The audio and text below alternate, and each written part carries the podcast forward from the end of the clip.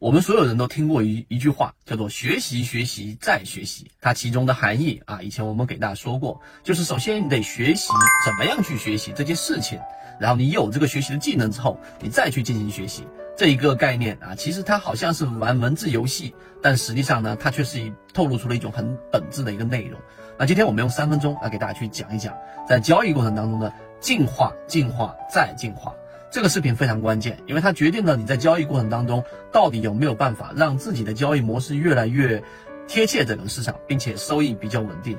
那我们先从大一点的方向来说，进化和学习是不同的概念。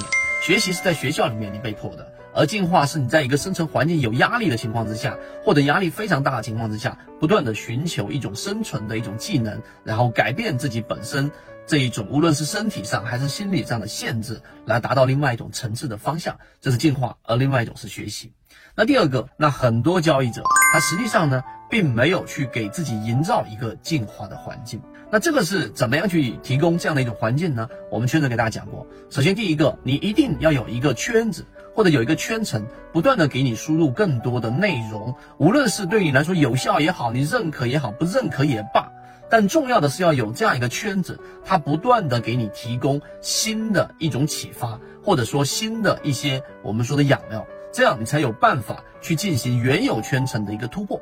这是一个环境，就像你想想看，在大自然当中，无论你懂不懂进化论，懂不懂达尔文，你都能明白，只有你进入到一种具有生存压力的情况之下，你是一种物种，和你在同样的这种平行的水平之上，还有另外一种物种，你们在同一个位置上进行竞争，那于是你就会要想办法突破自己，来衍生出一种新的、更具有优势的一种生存技能。那在交易当中，圈子就具备着这样的一个作用。那我们在圈子当中给大家提供了，例如说在技术分析上，我们引出了缠论，对吧？引出了在更加细微的不同的级别、不同的中枢，然后发生了背驰，以及怎么样进行类型买卖点。第二个，我们引入了价值分析，到底具体作为散户交易者，在我能掌握的有限的信息当中，对吧？怎么样找到价值洼地？怎么样找到落难校花？啊，这些是我们在左脑护城河里面讲到的。那第三个，我们引入了更加重要的游资思维。那这里面我不得不去提到提到的一个低吸奥义啊。那到低吸的奥义到底是什么？有人想到了各种各样的答案，大家也可以在评论区里面打出来。但我们给出了第一个答案，或者当然它不是准确的唯一答案，但圈子认为最重要的低吸奥义之一，那就是我们说，你对于交易来说，不要有太多的耐心。什么意思呢？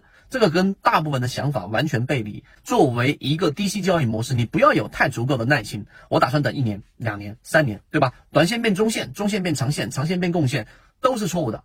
圈子在鱼池跟金鱼报里面都给大家讲过，我们对于一个金鱼报或者鱼池当中的标的的这种生死评判的标准，就是一个季度到两个季度，最多不超过半年。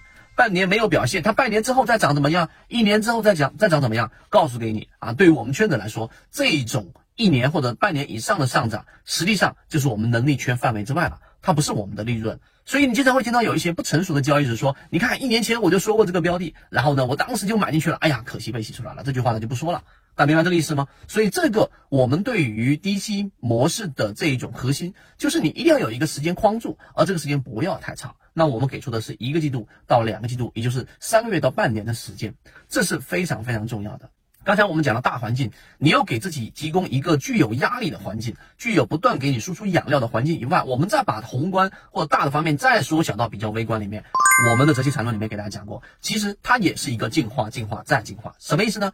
你在交易当中，如果你只是日线级别，你没有其他的评判标准，那实际上哪有什么我们所谓的进化系统？没有什么系统压力，没有什么环境压力，没有评判标准，于是越做越差，越做越差啊！你会看到各种对于交易的啊心灵鸡汤。啊，你懂得很多道理，但你就是做不好交易，问题就出在这里。好，我们在做的事情是什么呢？我就给大家举一个简单的例子。那你要做的一个事情，就首先你要有一个中枢，中枢它实际上是一个标准，里面进行多空进行对抗。在中枢过程当中，我们说过是高点当中的最低点和低点当中的最高点，形成一个筹码最密集的区域。这里面其实就是我们所说的一个类似于生存环境压力的一个进化系统。你要做的是在交易系统当中引入这样的系统。好了。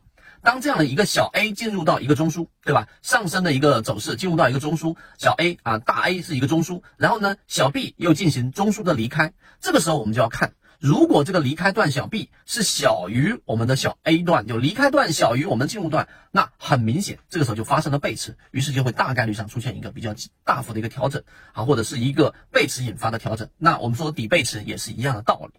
那正是因为我们进化了我们的这样的一个进化的一个能力或者进化的一个系统，我们才谈到所谓的交易系统的进化。因为你有了这样的一个筛选的漏斗，因为你有了这样的一个进化的系统，于是你就会进行优胜劣汰。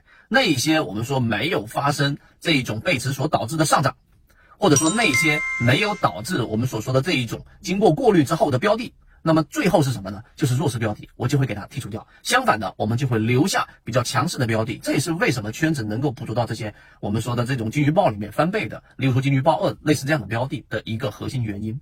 所以今天我们讲的内容，希望对各位来说有所帮助。你想进一步完善自己的交易框架和模型的话，可以鼓掌之上公众平台进一步系统学习。